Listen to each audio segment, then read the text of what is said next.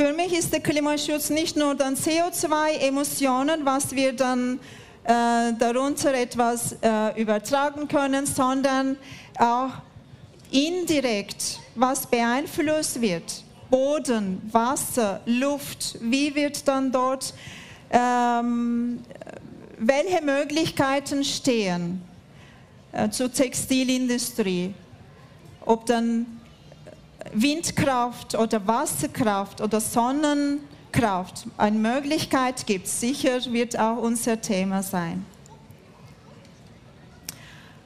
Bevor wir aber über die Details sprechen, würde ich die ganze Wertschöpfungskette mal zeigen, wie viele Schnittstelle gibt es in der ganzen Produktion, von Rohstoff bis zum Endprodukt.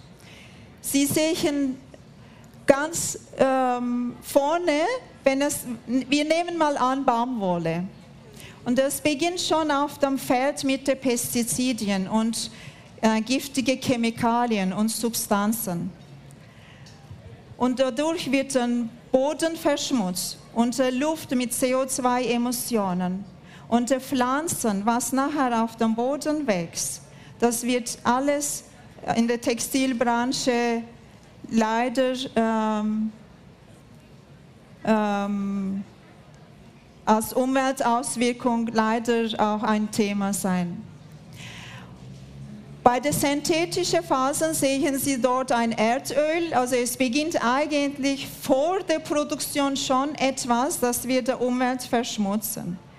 Und nach der Rohstoffgewinnung geht die ganze Produktion Spinnerei, Weberei, Manufaktur, Konfektion und auch nachher verpackt, das Produkt wird verpackt und zum Kunde geschickt. Auf der ganzen Linie haben wir einen Kontakt mit der Umwelt, entweder mit Boden, Wasser, Abwasser, Abluft oder durch Transport eben CO2-Emissionen. Äh, Die Textilindustrie, Textilien und Schuhe zusammen sind 10 Prozent, die eigentlich, also von der CO2-Emissionen her, äh, Schattenseite sticht.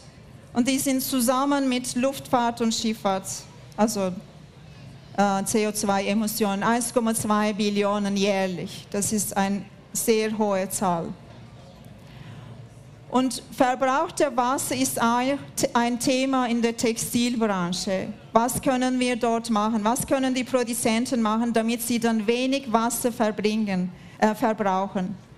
Und ganz oben rechts sehen Sie, äh, wie ich dann vorher bei der Wertschöpfungskette gezeigt habe, äh, egal ob ich dann Naturphasen verwende oder synthetische Phasen, der ganze Finishing-Prozess ist einfach Umweltverschmutzung. Hier sind leider die schlechten äh, Fotos, was der Textilien verursacht. Unten sagt man, Trendfarbe sieht man, liest man von den Abwasser in der Fluss, im Fluss, in Seen. Das darf nicht passieren. Und wenn der Baumwoll äh, Bauer ein Pestizid spritzt, dann ist das Produkt überhaupt nicht umweltfreundlich und auch nicht hautfreundlich. Sie merken das vielleicht nicht, aber Ihre Haut merkt das. Das ist nicht hautfreundlich. Was können wir machen jetzt von dieser schmutzigen Textilindustrie? Wie schaffen wir das einfach sauber zu halten? Wasser, was wir von Natur ausleihen, auch sauber abgeben wie kann dann unser Abwasser sauber bleiben? Es gibt viele Lösungen, die wir sicher auch in Podiumsdiskussion detailliert sprechen. Nur von der Produzentensicht einige Möglichkeiten habe ich aufgelistet. Man kann in, für, als Ressourcen irgendwelche Lösungen finden. Wie sieht dann äh, Kreislaufwirtschaft aus?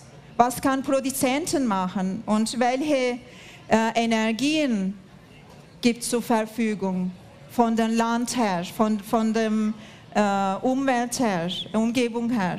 Und welche Materialien kann Produzenten äh, gerne zu ihrer Kollektion oder zu ihrer Produktionslinie nehmen, damit sie zu Marken, zu Firmen das anbieten können.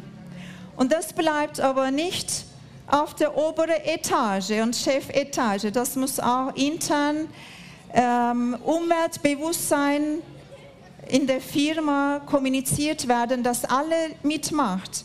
Nur eine Person oder ein Chef oder nur ein Teil in der Schnittstelle, in der Wertschöpfungskette nützt natürlich, aber nicht allzu viel. Und wir müssen alles zusammen das äh, packen.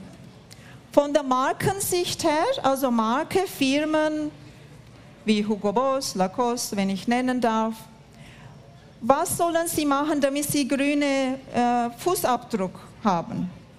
Man kann Naturmaterialien verwenden und transparent zeigen, der ganze Wertschöpfungskette. Aber das reicht nicht. Der ganze Prozess, was man mit Chemikalien und Wasser zu tun hatte, das kann man ohne giftige Chemikalien auch herstellen. Dafür gibt es äh, Prüfinstituten äh, wie GOTS, Ökotex, Bluesign.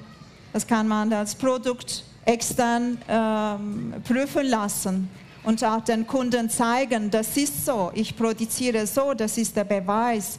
Weil für den Kunde ist schwierig, ja, sollen sie glauben oder nicht, ob das wirklich echt ist, oder? Was meistens auch vergessen wird, wenn ich dann irgendetwas äh, so über Textilien lese, neben Accessoires oder neben Materialien wie Knöpfe, Nähfaden oder Waschetiketten, woher kommen sie? Sind sie auch nachhaltig? Sind sie auch ökologisch?